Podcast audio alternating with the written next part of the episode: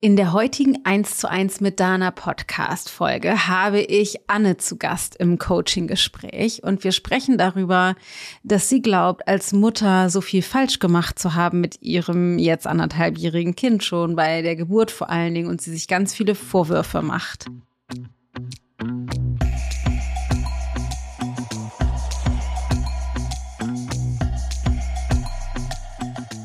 Sie hat bei dem Eingriff, wir haben uns dann auch noch verstochen und dann hat sie ziemlich viel Blut verloren. Deswegen braucht sie jetzt eine Bluttransfusion. Und das, das war für mich so ein Moment, wo ich mir dachte, und ich war nicht da. Ich war einfach nicht da. Ich war nicht bei meinem Kind.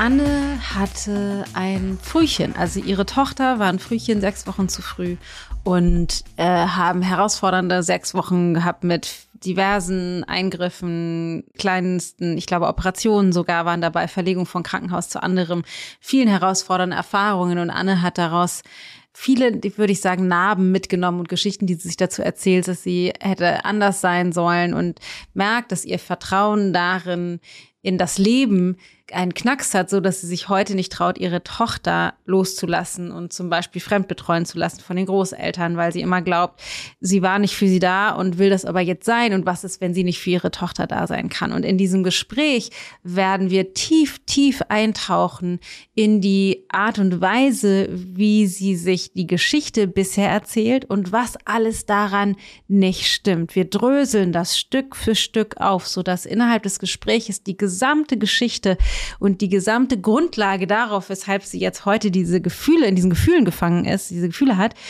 sich auflöst und eine komplett neue Möglichkeit, das, was war, zu betrachten und vor allen Dingen im Heute sich anders zu fühlen und anders mit ihrer Tochter zu sein, um sie bestmöglichst zu empowern, zu ermächtigen, eine selbstbewusste, authentische, echte Frau zu werden. Wie kann sie ihre Tochter optimal begleiten?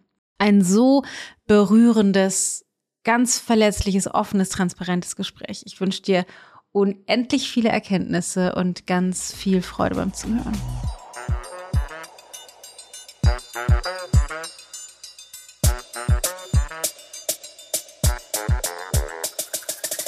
Herzlich willkommen, liebe Anne. Äh, ich bin gespannt, was du mitgebracht hast. Lass uns direkt reintauchen in dein Thema. Was ist deine Frage, was die Herausforderung, vor der du gerade stehst? Die Herausforderung, vor der ich gerade stehe, ähm, hat mit der Geburt meiner Tochter zu tun, vor mhm.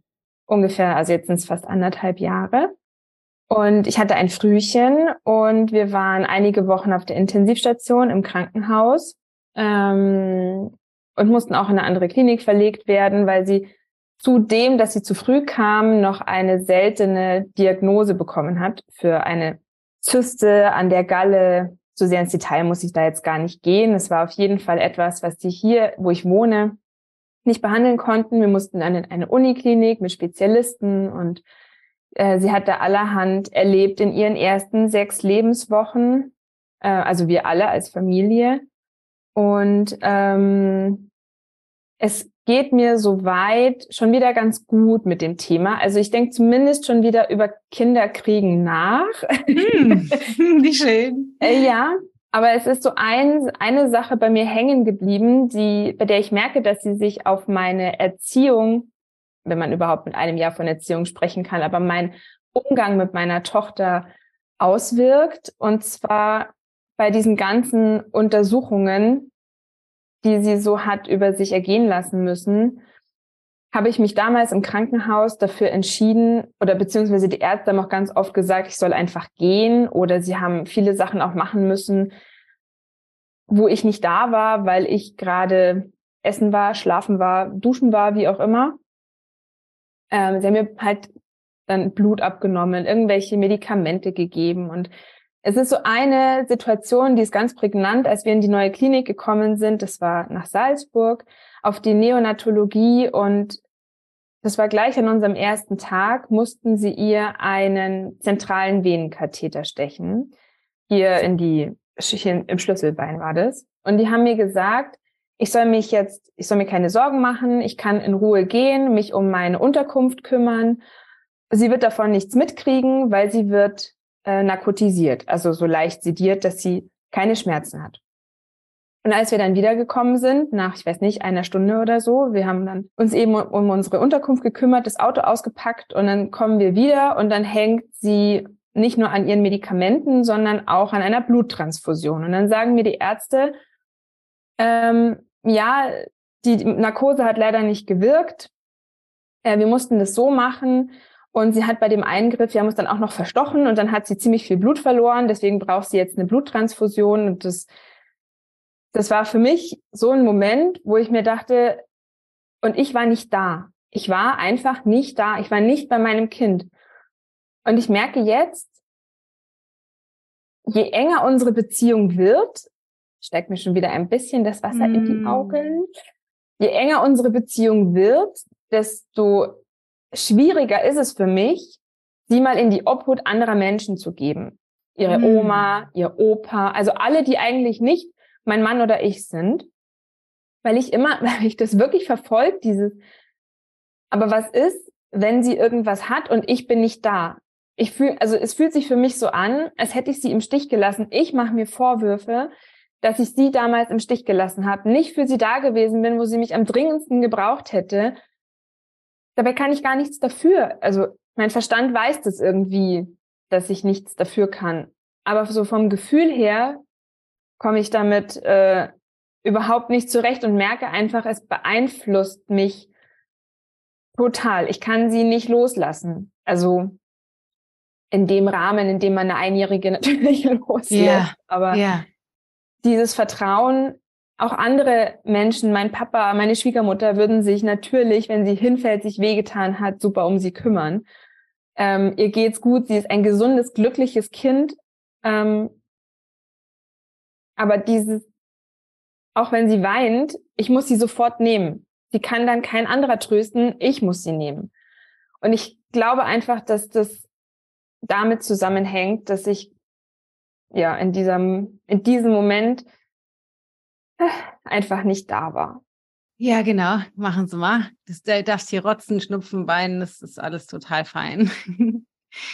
Also erstmal danke fürs Teilen. Was ist der Vorwurf, den du dir konkret machst? Oder ist es ein Vorwurf an dich selbst? Habe ich jetzt so verstanden? Mhm. Es ist ein Vorwurf an mich selbst, dass ich sie im Stich gelassen habe. Hm. Es ist ihr einfach, als es ihr einfach am allerschlechtesten ging. Und es war, also, das war so die, das Schlimmste, was ihr so widerfahren ist in ihrem, an diesen Behandlungen, die man an ihr durchgeführt hat. Eben weil die Narkose nicht gewirkt hat und die Male davor, also in dem anderen Klinikum, in dem wir gewesen sind, dann das summiert sich jetzt halt so auch in meiner Erinnerung, diese ganzen Momente, ah ja, und da war ich auch nicht da und da war ich auch nicht da und da war ich auch mhm. nicht da mhm. und es ist so schwer für mich, da milde mit mir zu sein. Ja. Ja, es ist, äh, ja, war einfach eine sehr intensive Zeit und ich glaube einfach, dass mein Verstand will mich dann immer wieder trösten und mir sagen, Anne, du hast es so gut gemacht, wie du es in dem Moment machen konntest, aber mein Gefühl sagt einfach was ganz anderes. Das ist spannend, was Anne gerade sagt, nämlich äh, mein Verstand versucht mich irgendwie zu beschwichtigen, aber es, das Gefühl sagt einfach was anderes. Und das ist ein, ein Problem, vor dem die meisten von uns ja stehen. Das heißt, dass die Gefühle uns einfach manches Mal was anderes sagen als das, was wir eigentlich glauben wollen. Und dann immer wieder die Frage ist, was ist eigentlich die Wahrheit. also wem oder was sollen wir glauben? Und einerseits vertrete ich natürlich den Standpunkt, folge deinem Gefühl und gleichzeitig vertrete ich auch den Standpunkt, vertrau auf gar keinen Fall auf dein Gefühl. Und zwar, weil das Gefühl, und das ist auch spannend, das wird sich über das Gespräch noch zeigen, das Gefühl auf einer Annahme fußt, also einer Schlussfolgerung des Verstandes, die eben möglicherweise nicht der ganzen Wahrheit entspricht.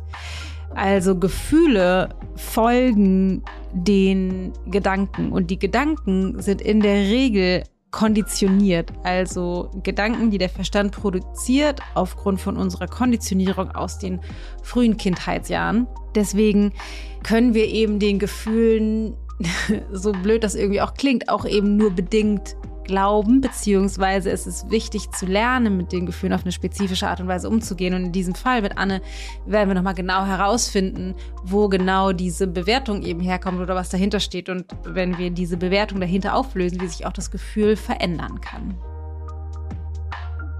Was ist die Annahme, die dahinter steht, bezogen auf die Erfahrungen damals, aber auch bezogen auf jetzt, wenn du sie theoretisch in Fremdbetreuung geben würdest, was ist für deine Tochter am besten? Was für meine Tochter am besten ist? Oder auch damals am besten gewesen wäre? Welche Annahme steckt dahinter, wenn du dir Vorwürfe machst, dass du nicht da warst oder jetzt nicht da sein könntest? Das fußt auf welcher Annahme? Was ist das Beste für deine Tochter? Also, es, ich empfinde es als im Stich lassen, sie im Stich lassen. Also wäre es das Beste für deine Tochter oder besser für deine Tochter, wenn du da gewesen wärst? Ja. Und wäre es jetzt besser, wenn du da wärst? Ja, ja oder nein? Genau. Ja. Das ist die Annahme, ja. die dahinter steht. Mhm. Die, die du sozusagen voraussetzt. Ich habe sie im Stich gelassen und es wäre besser gewesen, wenn ich da gewesen wäre. Ja, ich habe tatsächlich so das Gefühl, ich bin die Einzige, die weiß, was sie braucht und die, ähm, was natürlich Quatsch ist, aber ich empfinde es so, dass ich einfach immer da sein muss, weil ich die Einzige bin, die sie in dem Moment braucht. Woher weißt du das? Ja, ist eine gute Frage. Das fühlt sich einfach an, als wäre sie ein Teil von mir, also ein, ein Stück von mir außerhalb von meinem Körper. Ja. Es, also diese Verbindung, die einfach, von der ich glaube, dass sie ein anderer nicht nachempfinden kann. Ja, so irgendwie. Ja, das ist tatsächlich, glaube ich, das, mh, hm, ich weiß nicht, natürlichste, normalste der Welt, weil sie ist Kind, die, unsere Kinder sind ja ein Stück auch. Ich meine, die sind ja, die sind ja ein Teil unseres Körpers, bis wir mhm. gebären. Und dann ist es ja ein, also von dem Moment der Geburt ist das ja ein kontinuierlicher Abnabelungsprozess bis ja, zu Wahnsinn. unserem Tod. Mhm. Also ich finde auch ehrlich gesagt ein bisschen grausam, wie die Natur sich das überlegt hat, weil es ja jeder Schritt wieder so das erste Mal Fremdbetreuung, dann, dann Kindergarten, dann Schule, dann ja, bei uns ist es ja schon mit, ne, dann, wenn die das erste Mal Alkohol trinken, also jedes Mal, es ist ein kontinuierliches, kontinuierlicher, sehr schmerzhafter Loslassprozess. Ähm, aber es, also es stimmt ja, dass das, das ist ja faktisch richtig, dass sie bis vor kurzem zumindest ein, ein Teil deines Körpers war, also ein Teil von dir war. Und für viele von uns ist die Herausforderung sozusagen die Transition gesund zu durchleben, bezogen auf Verantwortlichkeit, Eigenständigkeit, Nähe, Distanz, mhm. Fürsorge, da tatsächlich einen gesunden Weg zu beschreiten sozusagen. Mhm. Aber das erste Wichtige ist erstmal zu erkennen, deine, deine, also deine Annahme, es wäre am sinnvollsten, dass du da warst, fußt auf dem Gefühl, sie gehört doch zu mir, ich keiner kann sie so gut verstehen oder so gut nachempfinden mhm. wie ich. Und es ist für sie das Beste, wenn ich da bin. Lass uns das mal untersuchen anhand dieses einen Beispiel, gab ja mehrere Beispiele, aber mhm. anhand diesen einen Beispiel sozusagen, wo sie, wo diese Pro Problematik war, dass die Narkose nicht gewirkt hat und ja. sie dann eine Transfusion. Wäre es besser gewesen, wenn du da gewesen wärst? Weißt du sicher, dass es besser gewesen wäre? Naja, 100 Prozent wissen kann ich es natürlich nicht, weil wenn da so viele Ärzte um sie rumstehen, die gemerkt hätte, dass ich da bin und dass es dann weniger schlimm für sie gewesen ist, nee, das kann ich nicht richtig, nee, kann ich nicht wirklich bejahen. Hättest du irgendetwas tun können, damit die Situation, also die Operation, das, was die Ärzte, damit das sozusagen leichter geworden wäre? Ja, jetzt wo du mich das so fragst, ähm, gab es tatsächlich einige Momente, wo ich mir im Nachhinein gewünscht hätte, wieso hast du deinen Mund nicht aufgemacht? Wieso hast du, wieso? Hm. Entschuldigung. Ja, brauchst dich gar nicht entschuldigen. Danke für dein Vertrauen. Es ist gut, dass das hochkommt. Dieses Einstehen für mein Kind. Ja. Weil, also ich meine, diese Erfahrung im Krankenhaus, wir waren in der Chirurgie und ich will hier gar nichts Schlechtes sagen über Chirurgen, Ärzte. Die machen alle ihren Job und den machen sie alle nach bestem Wissen und Gewissen. Davon gehe ich jetzt aus. Und aber trotzdem ist es für sie halt der Krankheits, also sie sind natürlich mit dem Kind nicht so eng verbunden wie ich und behandeln mhm. viele Dinge einfach ganz anders, als es eine Mutter tun würde. Vom Na, Pflaster klar. lösen über Umbetten oder also ja, also da gab es schon einige Momente, wo ich mir gedacht hätte, wieso bist du nicht eingeschritten? Wieso standst du daneben? Das hätte man auch anders machen können, liebevoller machen können. Und ja, sich da als Mutter auf die eigenen zwei Beine zu stellen und zu sagen, nee, so nicht. Das geht auch besser. Es geht liebevoller. Das habe ich nicht gemacht. Und ähm, ich weiß gar nicht, in dem Moment, wenn ich jetzt dabei gewesen wäre, in diesem einen speziellen Fall, hätte ich wahrscheinlich auch nicht den Mumm gehabt, den irgendwie zu widersprechen. Also das ist tatsächlich etwas, was ich auch immer noch lerne. Da sagen, Entschuldigung, aber bitte fass mein Kind nicht ins Gesicht oder ähm, sie mag das nicht, hör auf damit. Das äh, ja ist tatsächlich ein Prozess für mich. Ja. Das ist an sich erstmal schon super gut, dass du das erkennst oder dass du das weißt, weil das natürlich super wichtig ist, jetzt nach vorne raus zu leben. Und, und ich kann es auch nachvollziehen, keine Ahnung, wenn die jetzt ein Pflaster abmachen und so weiter, die sind natürlich dann in ihrem Modus irgendwie und sind natürlich nicht da. Die reißen das einfach runter. Ja.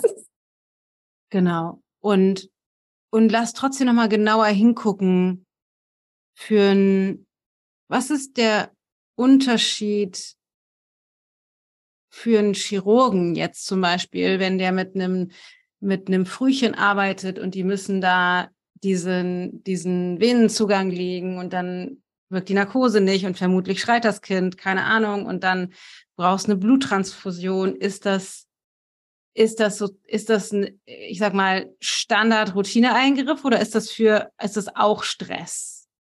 Potenziell. Also wissen, tun wir es nicht, aber für die Chirurgen. Mhm. Also die Menge der Ärzte, die im Raum waren, als wir wiedergekommen sind, äh, ich denke mal, dass das für die natürlich auch nicht so gelaufen ist, wie es geplant war. Ja. Sie hatte, sie hatte halt hier im Kopf hatte sie noch einen ganz normalen Zugang. Mhm. Und der, und über den wollten sie ihr die Narkose geben, aber der war schon zugewachsen. Das geht bei den kleinen Babys einfach total schnell. Ja. Und ähm, ja, und dass sie sich dann auch noch verstochen haben und noch mal ein zweites Loch stechen mussten, das war natürlich alles nicht geplant. Also ich nee. denke mal, die waren heilfroh, dass ich nicht da war.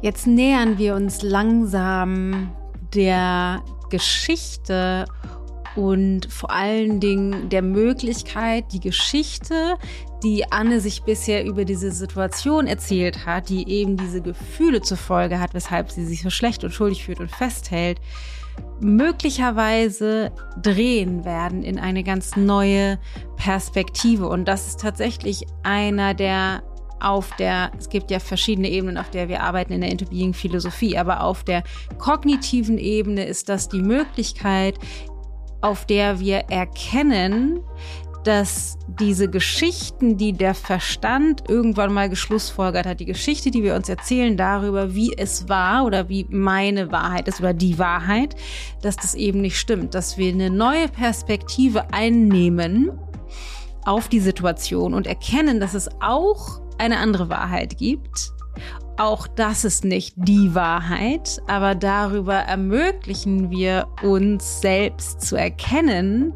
dass weder die eine noch die andere Perspektive die Wahrheit ist, sondern eine Wahrheit oder eine mögliche Betrachtungsweise der Situation, was auf einer spirituellen Ebene oder aus einer Vogelperspektive erlaubt uns zu erkennen, es sind alles nur Geschichten, die wir uns erzählen. Und die Art und Weise, wie wir sie uns erzählen, hat eine Konsequenz darauf, wie wir uns fühlen und wie wir handeln und wie wir dem Leben begegnen. Und wenn wir lernen, von den Geschichten insgesamt Abstand zu nehmen und uns rauszuzoomen aus dem, was die Mechanik des Verstandes uns immer wieder vorgaukeln will, dann entsteht ein Raum, aus dem heraus wir wählen können, wie wir dem Leben neutraler und dadurch tiefer und wahrhaftiger begegnen. Ja, warum? Warum? Ja, weil sie wahrscheinlich dann nicht. Wie so wäre es dir gegangen, wenn du das mitgekriegt hättest? Das wäre eine Katastrophe. Schlimm wäre ja. das gewesen. Schlimm. Wie wahrscheinlich hätten sie mich rausgebracht. Ja. Und wäre es für deine Tochter gewesen, dich in dem Zustand, wäre es für deine Tochter besser gewesen, dich in dem Zustand da zu haben? Nee. Ich hätte ihr in der Situation ziemlich sicher keine Hilfe sein können. Stimmt. Du wärst vermutlich keine Hilfe gewesen. Und wenn du, ich sag mal, in Panik und Angst gerätst und mir davon ausgehen, vielleicht wissen wir nicht, deine, deine Annahme, du, es wäre besser gewesen, du wärst da gewesen, fußt ja darauf, dass sie das eventuell mitgekriegt hätte.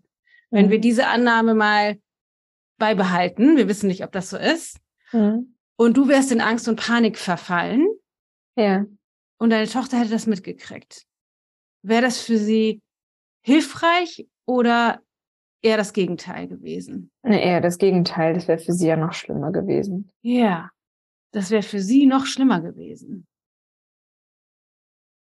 Das stimmt. Aus der Perspektive habe ich das noch gar nicht betrachtet. Hm. Und es ist so wunderschön zu hören. Ich weiß nicht, ob du es hören kannst, wie die Geschichte bröckelt gerade in dem Kopf von Anne. Stimmt. So habe ich das noch gar nicht gesehen. Ach, krass. Auf einmal beröckelt die bisherige Geschichte und eine neue Möglichkeit entsteht. Das wäre für sie noch schlimmer gewesen. Ne? Ja, das ist verrückt. Man will für sein Kind einfach dieser, dieser Fels in der Brandung sein, aber man ist halt selber auch nur ein Mensch. Ja. Ja, das ist eine gute andere Betrachtungsweise. Wir können sogar noch einen Schritt weitergehen, wenn du so drauf gewesen wärst. Was hätte das für alle Beteiligten an der Operation bedeutet, für deren Fokus? Hätten die mit 100% Fokus beim Baby sein können? Ja, wahrscheinlich nicht.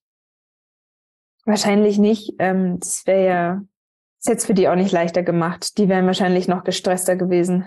Die wären noch gestresster gewesen, dann wäre das wahrscheinlich noch anstrengender geworden. Die Operation vielleicht wäre noch mehr schiefgelaufen irgendwer, irgendwie hätte auch Aufmerksamkeit und Energie vermutlich in dich fließen müssen, wie du gerade gesagt hast, vielleicht hätte dich irgendjemand rausbringen müssen oder die, die hätten dich davon abhalten müssen irgendwie. Ne? Also so.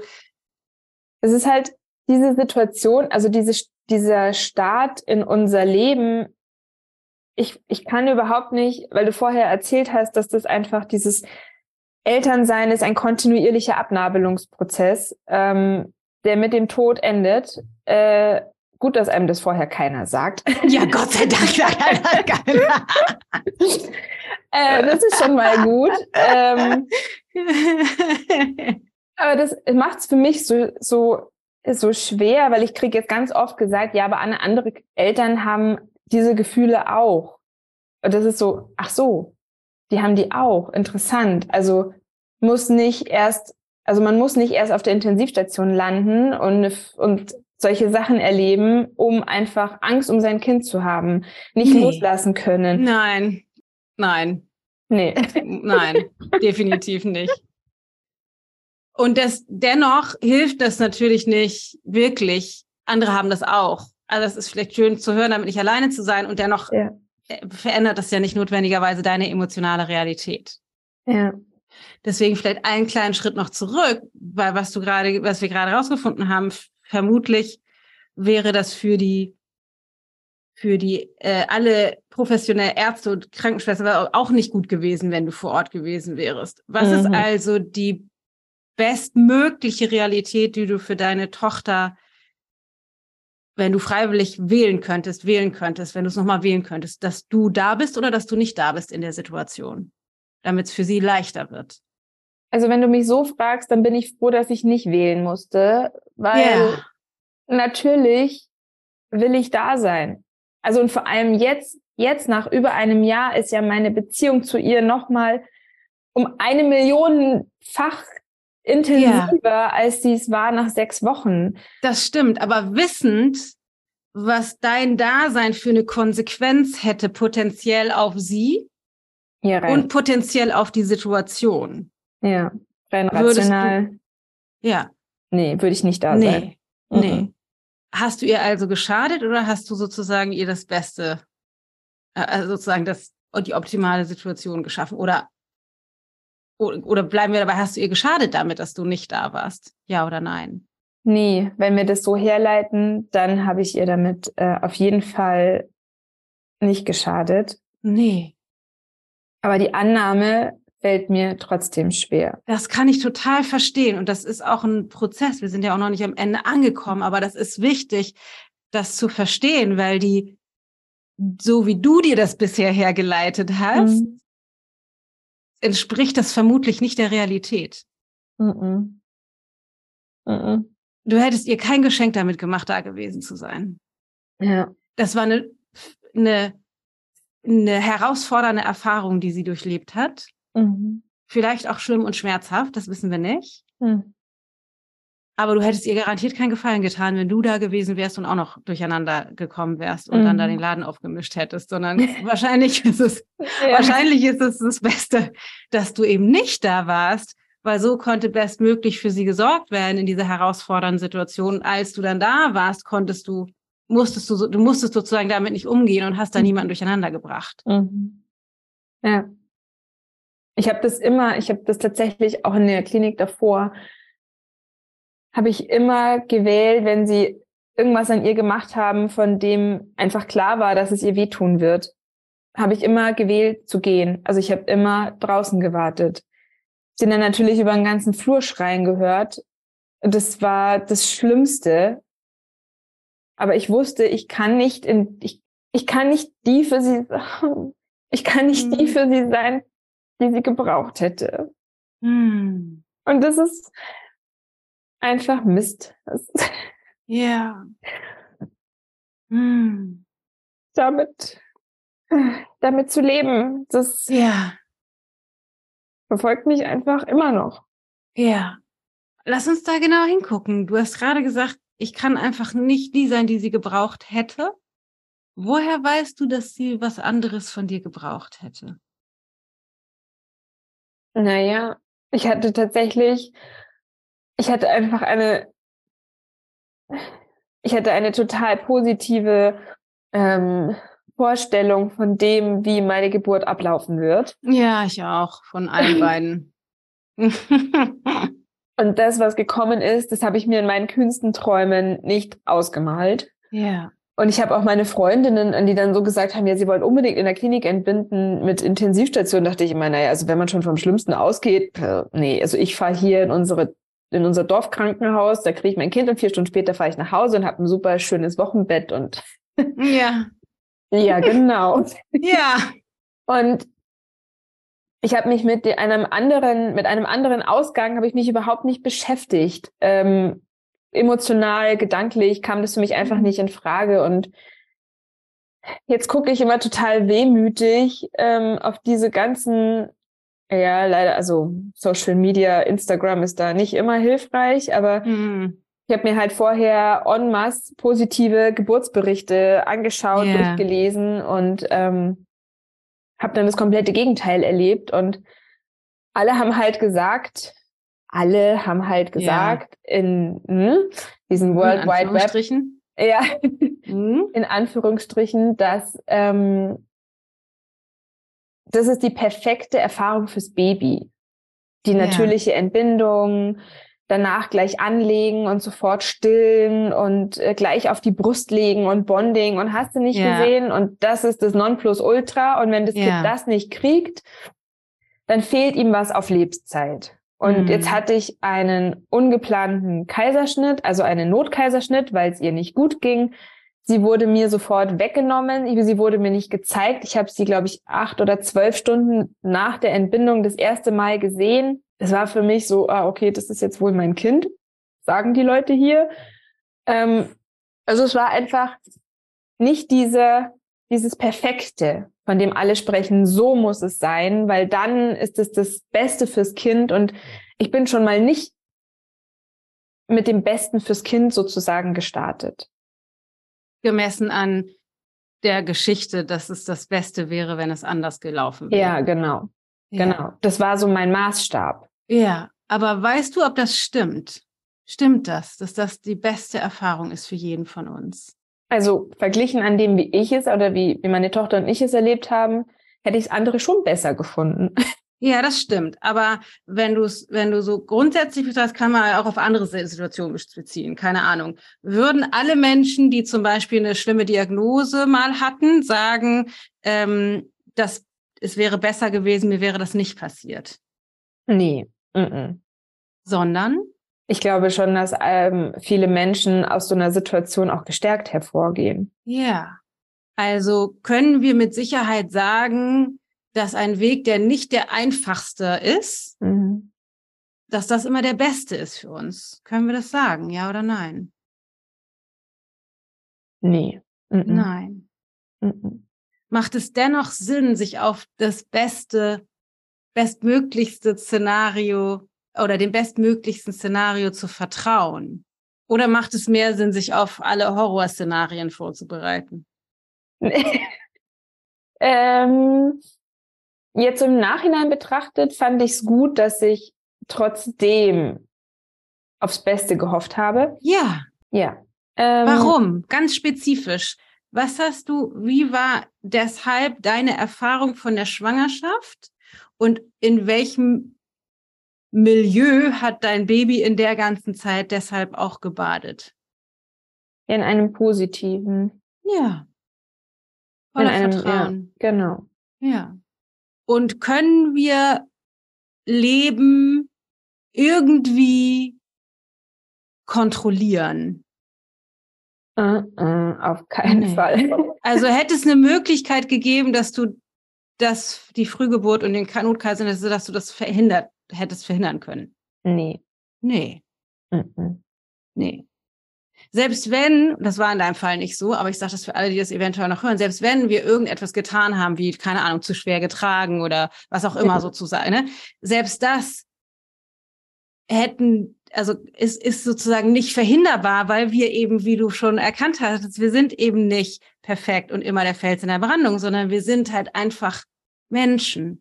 Ja. Und zum Menschsein gehört ich sag mal, Unberechenbarkeit. Zum Menschsein gehört Weinen und Tränen und Angst und das ganze Durcheinander. Deswegen gut, dass du irgendwie immer auf den Flur gegangen bist und nicht beim, bei, bei deinem Baby gegangen, geblieben bist.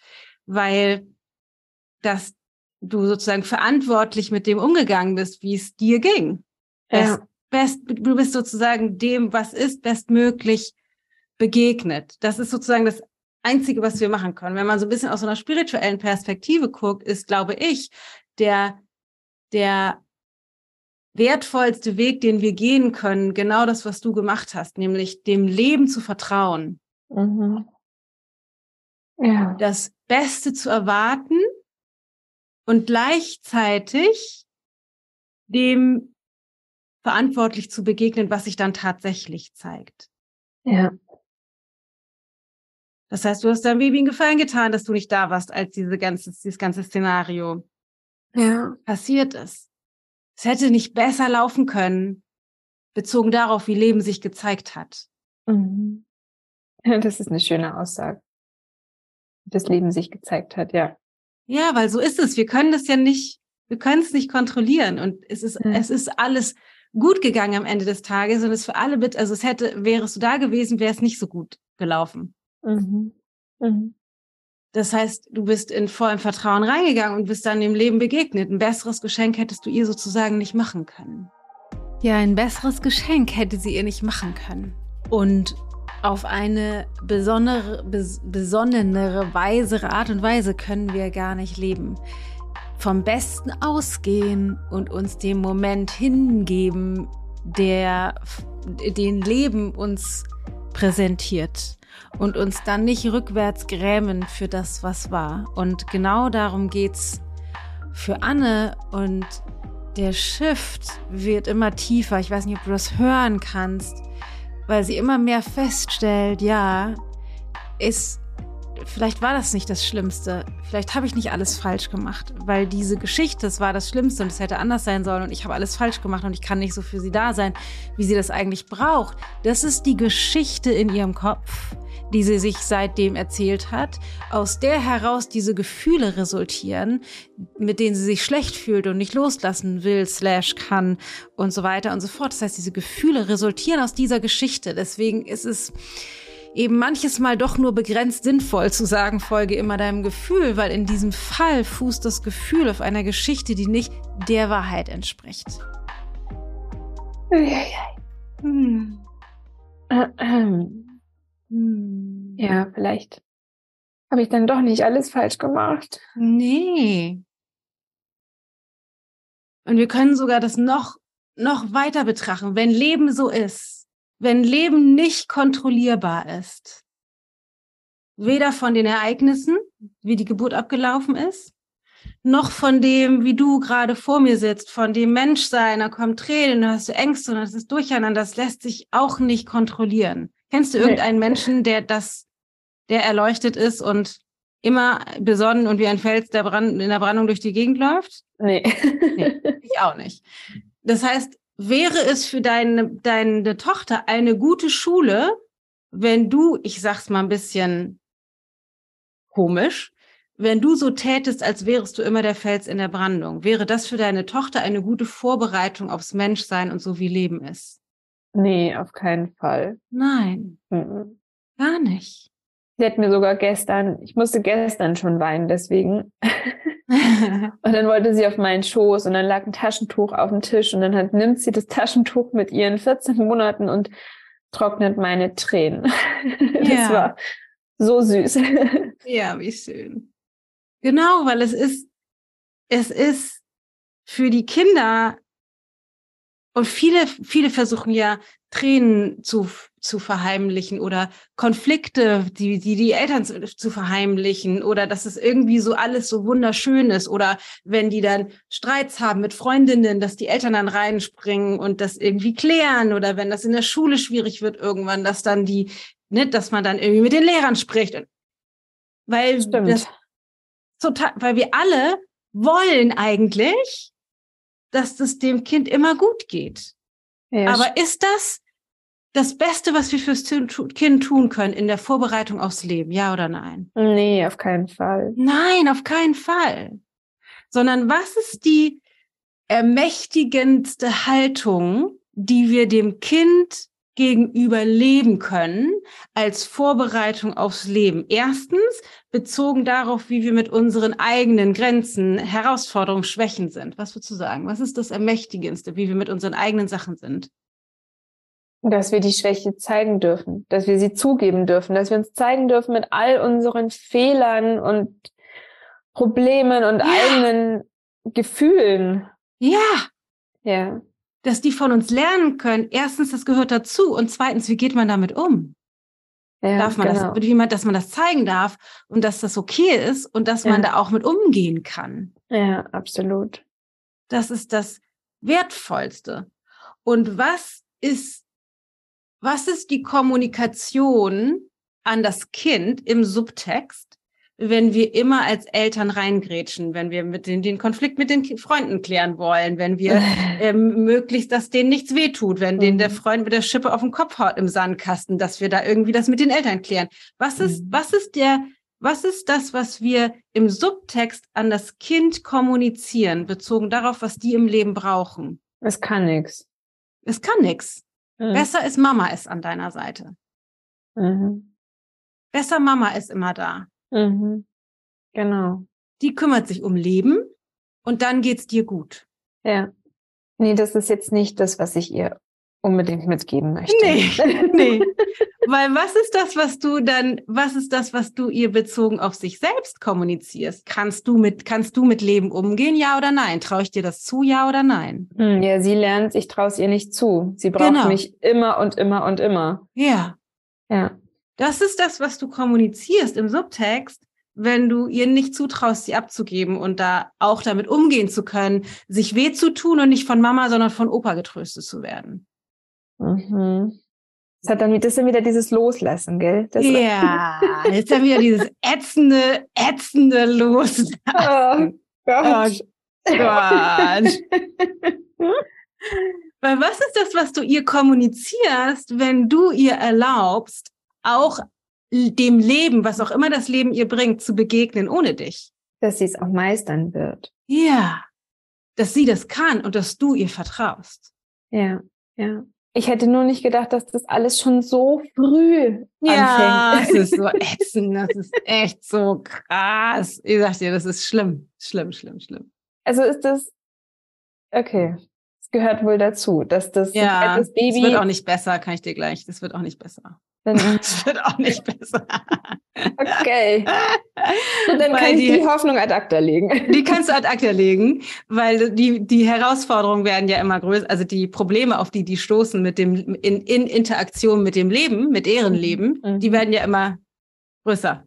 Mhm. Ja, so. Okay. Also du musst denen sozusagen immer mehr zumuten. Mhm auch zu tragen, aushalten zu können. Ja. Und da ist es schön zu sehen, weil das Ganze ist, sind zwei Prozesse. Das eine ist sozusagen ihr zu erlauben, zu vertrauen und dem ihr sozusagen das Leben ihr zuzumuten, so wie Leben ist, weil Leben ist nicht immer schön und leicht und Mama ist immer da und sorgt dafür, dass alles rosarot bleibt, mhm. sondern das Leben ist herausfordernd, das ist die beste Schule, ihr zu vertrauen, das sieht, ich sag mal, aus der Ferne da zu sein und ihr den Raum zu halten, aber eben ihr das auch zuzumuten mhm. und ihr zu vertrauen, weil das stärkt ihr Vertrauen in sich selbst. Ah, ich kann mir also vertrauen, es ist okay. Mhm. Wenn wir ihr misstrauen, du kannst das nicht, Mama muss immer da sein, mhm. dann ist das das, was, was wir den Kindern eben auch einpflanzen. Und das andere ist dein Prozess, dein Loslass, schmerzhafter Loslass, Ablöseprozess. Und mhm. das läuft parallel. Und das ist im Grunde total geil eingerichtet vom Leben, weil wir als Eltern, das ist wie so ein spiritueller Fast-Track-Kurs. Fast Lane haben wir gebucht. dass, dass wir merken, oh krass, ich habe den Impuls, ich will da rein, ich will sie beschützen. Mhm. Ich habe das immer wieder keine Ahnung, meine Tochter hatte letztes Jahr mal so eine Phase, dann war ihre beste Freundin, dann hat die sich umorientiert und dann ist die wochenlang durch so einen schmerzhaften Prozess gegangen. Und am liebsten hätte ich die Eltern von der Freundin angerufen und mal gefragt, was da eigentlich los ist. Mhm. Und das nicht zu tun, nicht ihre Sachen für sie zu regeln, mhm. sondern ihr zuzuhören, zu gucken, was braucht sie wirklich, ihr zu vertrauen in ihrem Prozess, mhm. dass sie mit dem Schmerz verlassen zu werden umgehen kann, dass mhm. sie lernen kann, mit ihrer Freundin ins Gespräch zu gehen und die sie zu befähigen, mit ihr darüber zu reden und auch das so durchzuspielen, was könnte sie sagen oder fragen, mhm. mhm. aber nicht reinzuspringen, ihr nicht den Schmerz zu nehmen, sondern den Raum zu halten dafür, dass der Schmerz da sein darf. Ja. Den, ja, Schm den Schmerz mhm sozusagen da sein zu lassen. Das ist das größte Geschenk, was wir allen Menschen machen können, mhm. aber wo wir als Eltern noch mehr gefordert sind, uns sozusagen mit reinzusetzen in den Schmerz. Also das ist der Unterschied zwischen Mitleid und Mitgefühl. Mitzufühlen, ohne dass du deinen Schmerz, den das mit dir macht, dass es ihr so weh tut, mhm. nutzt als Ausrede reinzugrätschen und sie dadurch zu entmachten. Ja. Das heißt, mit, mit deinem Schmerz und deinem Bedürfnis zu sein, also auch mit deinem Gefühl zu sitzen, mit deiner, mit dem Sog reinzuspringen und sie beschützen zu wollen, mhm. den, ihr den Schmerz wegmachen zu wollen, mhm. damit zu sein und gleichzeitig dem nicht zu folgen, sondern ihr den Raum zu halten für ihren Schmerz. Und da wachsen wir so krass dran, dass du lernst, mit deinem Schmerz zu sein Mhm. Und sie ermöglicht dir daran zu wachsen, mit deinem Schmerz zu sein, indem du für sie ihren Schmerz den Raum hältst, ohne reinzugehen. Weil vielleicht ist es so, dass du ihr ermöglicht, keine Ahnung, bei Oma und Opa zu sein, dann passiert da irgendwas ganz Schlimmes und dann, dann kommt sie zu dir und sagt, ich wollte, dass du da bist. Ich wollte nicht, dass ich, dann musste ich, dass ich war ganz alleine und dann habe ich mich nicht getraut und Opa hat das Falsche gemacht. Ja, schlimm. Und dann ist, ja, genau. Und dann ist deine Aufgabe zu merken, boah, das, oh, das läuft total rein in meine Angst, nicht zu genügen. Mhm. Aber das ist dein Thema, es ist deine Konditionierung, es hat mit ihr nichts zu tun. Sondern dann zu sagen, so, pff, und dann zu merken, ja, das ist so schwierig, oder? Wenn man, wenn man sich nach jemandem sehnt oder wenn man die Situation anders haben will und das ist nicht so. Und ich bin so stolz auf dich, dass du das gemeistert hast. Mhm. Und ist das nicht schön, dass wir jetzt beieinander sein können? Und das, liebe Leute, ist nicht nur das größte Wachstum für uns als Eltern mit unseren Kindern, sondern das ist grundsätzlich die Aufgabe für unser menschliches Miteinander. Dass wir lernen zu unterscheiden, was ist mein Thema und was ist dein Thema und dass ich das nicht vermische, nur weil ich mit meinen Gefühlen nicht sein kann oder nicht die aushalten kann, meinen Schmerz und deswegen deinen Schmerz wegmachen will. Das passiert auch unter Erwachsenen, dass wir dann sagen, ah, das wird schon wieder oder sowas wie, oh, ich habe was viel Schlimmeres erlebt oder ähm, ach komm, stell dich nicht so an, reiß dich mal zusammen. Das sind alles die gleichen Strategien auf der Grundlage dessen davon, dass wir nicht mit unserem Schmerz, den Schmerz aushalten können, dass es jemand anderem nicht gut geht. Und unsere Aufgabe ist es, glaube ich zumindest, oder wenn wir in der Absicht leben, ein glückliches Leben mit echten, authentischen Beziehungen auf Augenhöhe zu führen, unseres nicht mit deren zu vermischen, sondern zu lernen, mit unserem Schmerz, unserer Angst, unserer Verletzlichkeit zu sein und die den anderen auch zu erlauben und in einer idealen Welt denen sogar den Raum dafür zu halten. Boah, Wahnsinn. Also das finde ich voll schön ähm, beschrieben von dir, dieses, diese zwei Prozesse, die nebeneinander laufen und dass man seins nicht aufs Kind projiziert und möglichst schnell seine eigenen Schmerzen wegmachen möchte, indem man yeah. sich da einmischt, sondern indem man lernt, seins auszuhalten und yeah. dem Kind seinen Raum zu lassen. Ja, yeah. weil, und das ist fast, ich möchte fast sagen, fast eklig, was ist die Motivation, die Kernmotivation eigentlich bei den, wenn wir es nicht aushalten, was ist die Kernmotivation, wenn wir reingrätschen wollen wenn es schwierig ist für das Kind? Was ist die Kernmotivation bezogen auf den Schmerz, den das Kind gerade empfindet? Also die Kernmotivation, würde ich jetzt mal so spontan sagen, ist, dass man sein, eigenen, sein eigenes Leid stillen möchte. Ja, genau, das ist der nächste Schritt. Aber die Motivation, genau, die, die, ich, ich möchte, dass es bei dir aufhört, weh zu tun, weil ich kann es nicht aushalten. Ja, genau. Um wen geht's dann? Ums Kind oder um dich? Ja, um mich. Ja. Ja. Es ist total egoistisch. Das stimmt. Ganz so krass egoistisch. Das fühlt sich so, fühlt sich an, als wär, würden wir das Kind beschützen oder für das Kind tun, aber es ja. ist krass egoistisch. Ja, das stimmt. Das stimmt. Deswegen finde ich dieses Bild von dir mit diesen zwei parallelen ja. Seelen, die sich entwickeln dürfen, ja. so schön. Das hilft, das so auseinander zu, also das einfach zu trennen, was man so fühlt, so wie Gefühl und Verstand. Ja miteinander kommunizieren zu lassen. Genau. Ich war nur total irritiert vom Leben, muss ich tatsächlich sagen, dass das einfach schon mit der Geburt beginnt. Also ja. das sagt einem vorher irgendwie keiner, dass, Nein. Die, dass die, diese Entbindung, Entbindung, das wird, ja. die Nabelschnur wird abgeschnitten und der Prozess beginnt sofort mit dem Loslassen. Das geht so schnell.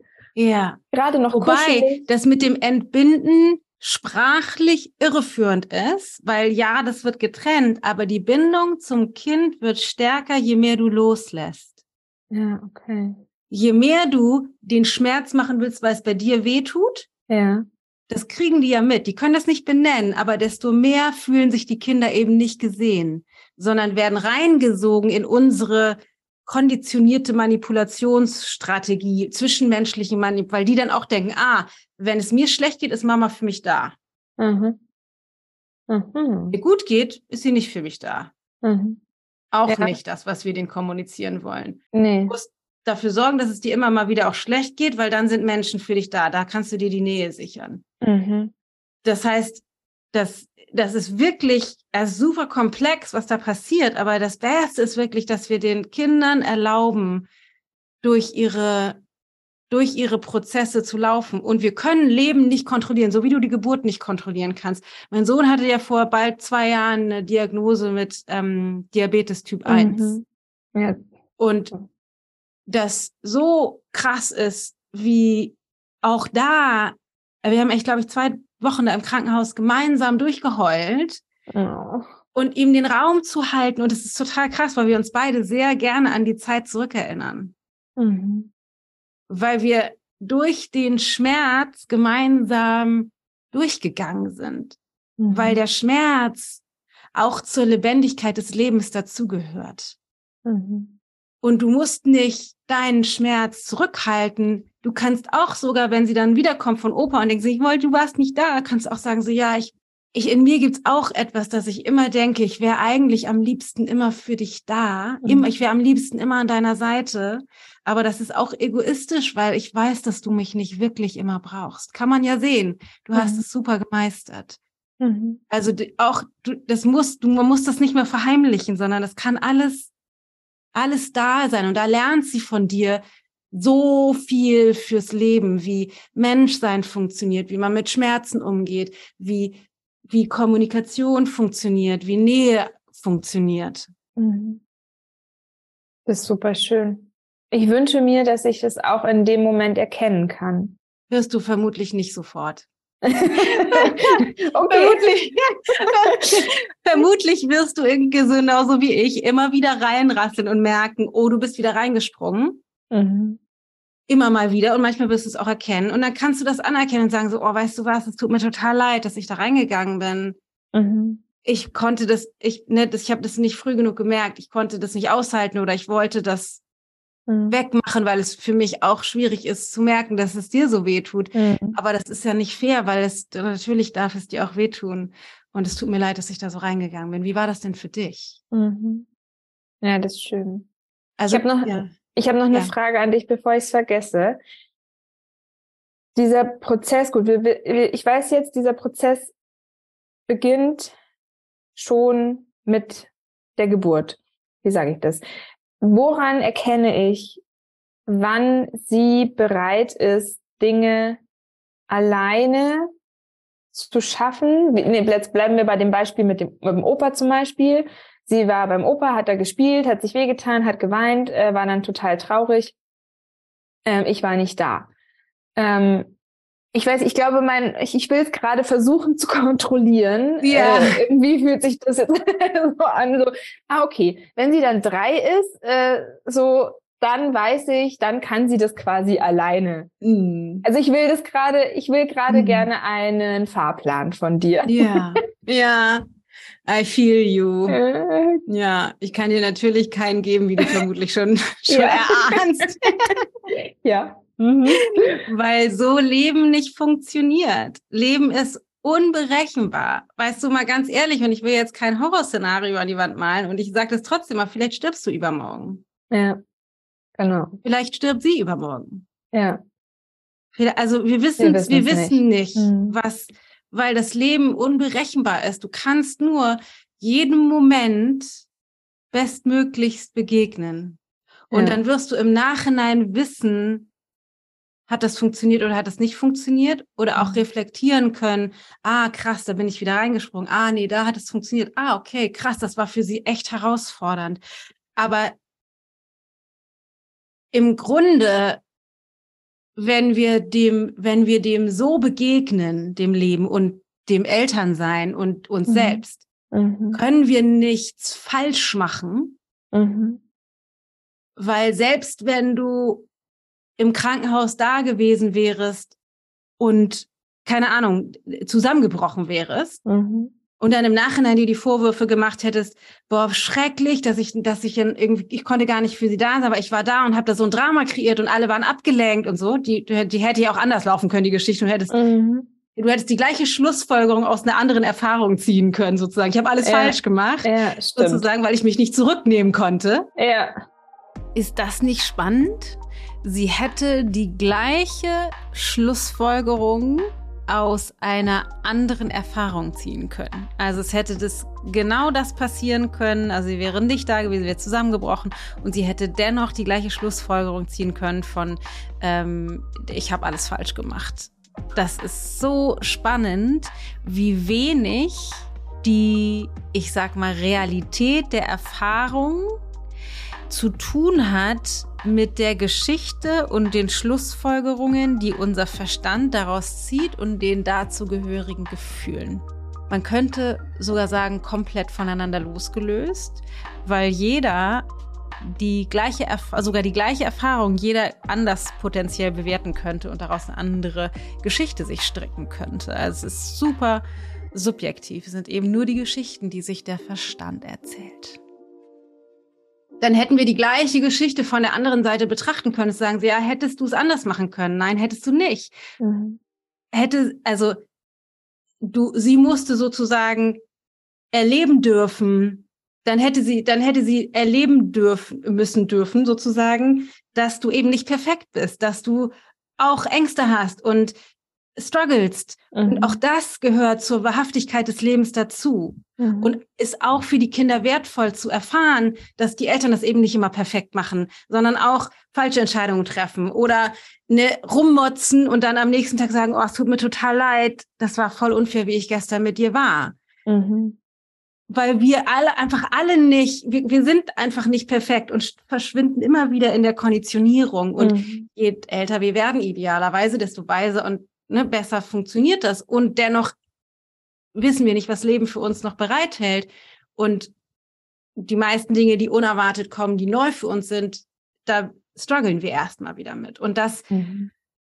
das können wir nur bestmöglich vorleben mhm. und kontinuierlich uns dem Schmerz, den Leben eben auch mit sich bringt, aussetzen und dem begegnen, indem wir versuchen, es nicht wegzumachen, sondern da sein zu lassen. Ja. Und das eben unseren Kindern, mit unseren Kindern gemeinsam dem Leben begegnen, bestmöglich in, in der ganzen messy, in dem ganzen messy Zustand, den es aber, den es, den es bedeutet, weil es wird, es funktioniert halt einfach nicht glatt, wie wir das manchmal gerne ja. uns wünschen. Ja. Das ist ein, das ist ein schönes, das gefällt mir, das ist ein schönes, eine schöne Zusammenfassung. Ja. Die Milde mit sich, Mensch sein dürfen und das mit den Kindern gemeinsam durchleben und gestalten. Ja. Und nicht etwas, eine Perfektion von außen kreieren wollen, weil man glaubt, man muss vor den Kindern einfach immer fröhlich sein, gut gelaunt sein, alles nee, ist tutti frutti. Genau. Ähm, ja, damit tun wir, wir denen keinen Gefallen. Ja. Ja, das ist schön, ähm, das zu hören, weil das für mich ist das wie so ein für mich ist das jetzt gerade, es fühlt sich wie so ein Befreiungsschlag an. Ja, ja du siehst auch anders aus. Du siehst auch ganz befreit aus. ähm, ja, das, wenn man so reinstolpert, wie wir reingestolpert sind ins ja. Elternsein, dann ja, das Was ist jetzt gut getan. Je, bei jedem ist, ne? Wir stolpern alle ins Elternsein rein und denken, ach du Scheiße. What the fuck? Hätte ich das gewusst. ja, okay. ja, ja. Ja, aber schön. Ja. Kann ich ein bisschen anders auf die Situation blicken. Ja. Milder mit mir sein. Ja. Und Wahnsinn. ihr das Leben zumuten. Mhm. Ja, total. Ihr das Leben zumuten, ja. Das ist das größte Geschenk, was du machen, ihr machen kannst. Mhm. Ihr und dir das Leben, wie es sich euch zeigt, zumuten. Ja, dann freue ich mich auf die nächsten Jahre. Ja! ja. Enjoy. Ja. Enjoy the ride. Und du weißt super, du sprichst, deine Kinder sind schon älter. Ja, jetzt fast zwölf und sechzehn äh, ja. ist auf jeden Fall ein, eine, äh, eine Herausforderung, wenn dann die Kinder, wenn der Große unterwegs ist, und mit seinen Freunden Alkohol trinkt, mit seiner Diabetes nach Hause kommt, nachdem wir schon lange ins Bett gegangen sind. Es kommen auf jeden Fall das schon andere Herausforderungen auf einen zu. Ähm, und wenn, wenn wir aber dem Prozess so begegnen, dann ist es trotzdem, es bleibt herausfordernd, mhm. aber dieser Druck wird, ist weg, weil der Anspruch nicht mehr da ist. Wir können das Leben nicht kon kontrollieren. Ich kann nur jeden Moment aufs Neue bestmöglich begegnen, mhm. wissend, es wird nicht perfekt. Ich werde Fehler machen, ich werde ungerecht sein, ich werde in meiner Konditionierung mich verstricken. Mhm. Das, das wird so sein. Und dem können wir dann immer nur wieder in dem neuen Moment retrospektiv wieder neu begegnen. Ja. ja. Toll. Danke, Dana. Mhm. Voll schön. Eine, ja, der Druck ist ein bisschen ist raus. Ja. Ja. Ja.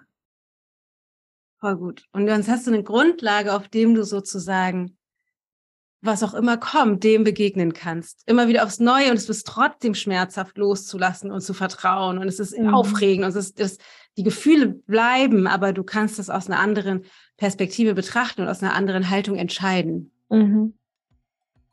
Genau. Ja. Zwei Wege, nicht eine. Zwei. Ja. Ja. Genau. Voll schön. Ach ja. Aufregend. Ja, sehr. Aufregend. Sehr aufregend. Und wunderschön. Ja, und wunderschön gleichzeitig. Mhm. Schaurig schön. Mhm. Schmerzhaft schön. Mhm. Ist das für dich erstmal rund an dieser Stelle? Ja, total. Wirklich ähm, total rund. Total schön. Ja, danke. Danke dir. Wow, Wahnsinn, oder? Ein für mich sehr berührendes Gespräch. Ich finde Mutterthemen immer so wahnsinnig berührend, weil das einfach so ein herausfordernder Job ist, der uns, also mich zumindest seit jetzt über 16 Jahren immer wieder an meine Grenzen bringt und weit über diese hinaus katapultiert. Und es ist so schön, Anne zu begleiten in diesem Gespräch, um genauer hinzuschauen und genauer zu erkennen, dass sie nichts falsch gemacht hat und dass sie ihrer Tochter und dem Leben vertrauen kann und dass es zwei verschiedene Prozesse sind, nämlich ihr eigener, also ihr Reifeprozess, emotionaler Reifeprozess für ihre Ängste und ihre ihr Bedürfnis, dass es doch bitte ihrer Tochter gut gehen möge, da zu sein und dem mit dem Schmerz zu sein, dass wir das als Eltern einfach nicht garantieren können, sondern dass wir dem Kind das Leben zumuten müssen, damit das Kind das Leben überhaupt genießen kann, weil wir können dem Leben nur authentisch, echt und in seiner ganzen Saftigkeit begegnen, wenn wir nicht gefangen sind in Verstrickungen mit unseren Eltern und auch nicht gefangen sind darin, dass wir jemanden anders dafür brauchen, um glücklich zu sein oder Dinge nicht alleine zu schaffen, sondern wir eben als Eltern dem Kind Selbstvertrauen vor allen Dingen darüber mitgeben können, dass wir dem Kind vertrauen und dem Kind das Leben zumuten. Ja, ist auf jeden Fall für mich wahnsinnig schön gewesen, das Gespräch mit Anne zu sprechen und auch zu sehen, wie sich ihre Perspektive verhalten hat und verändert hat über das Gespräch und zu sehen, wie sie ganz anders aussah und viel mehr zu sich selbst gefunden hat. Das, ich, ich hoffe sehr, dass das eine tolle Grundlage sein wird ähm, für eine neue Qualität in der Beziehung zu ihrer Tochter. Wenn du glaubst, dass dieses Gespräch für jemanden, den du kennst, vielleicht eine Mama oder jemand, der eine Tochter oder ein Sohn ist von jemandem, interessant sein könnte, dann meine Bitte, bitte, bitte, leite die Folge einfach weiter. Du kannst diesen Link direkt verschicken von der Streaming-Plattform, wo du es hörst oder von unserer Website aus, egal wo, weil ich glaube, da so wahnsinnig viel so wahnsinnig viel Wertvolles drin steckt, was einfach mehr Eltern, mehr Kinder, mehr Menschen hören müssen, damit wir lernen, anders miteinander umzugehen. Deswegen eine große Bitte, leite das an Freunde, Bekannte weiter, von denen du glaubst, dass das wertvoll sein könnte und oder teil das auf deinen Kanälen, egal wo du bist, Instagram, Social Media, I don't know, TikTok, wo auch immer du so unterwegs bist, falls du magst, teil das gerne ähm, oder teil unseren Post auf Instagram oder Facebook. Lass uns diese Botschaft in die Welt bringst. Es ist so, so, so wichtig und so wertvoll. Ansonsten gibt es für mich an dieser Stelle nichts mehr zu sagen, außer pass gut auf dich auf. Ich freue mich, wenn wir uns nächste Woche wieder hören. Alles Liebe, deine Dana.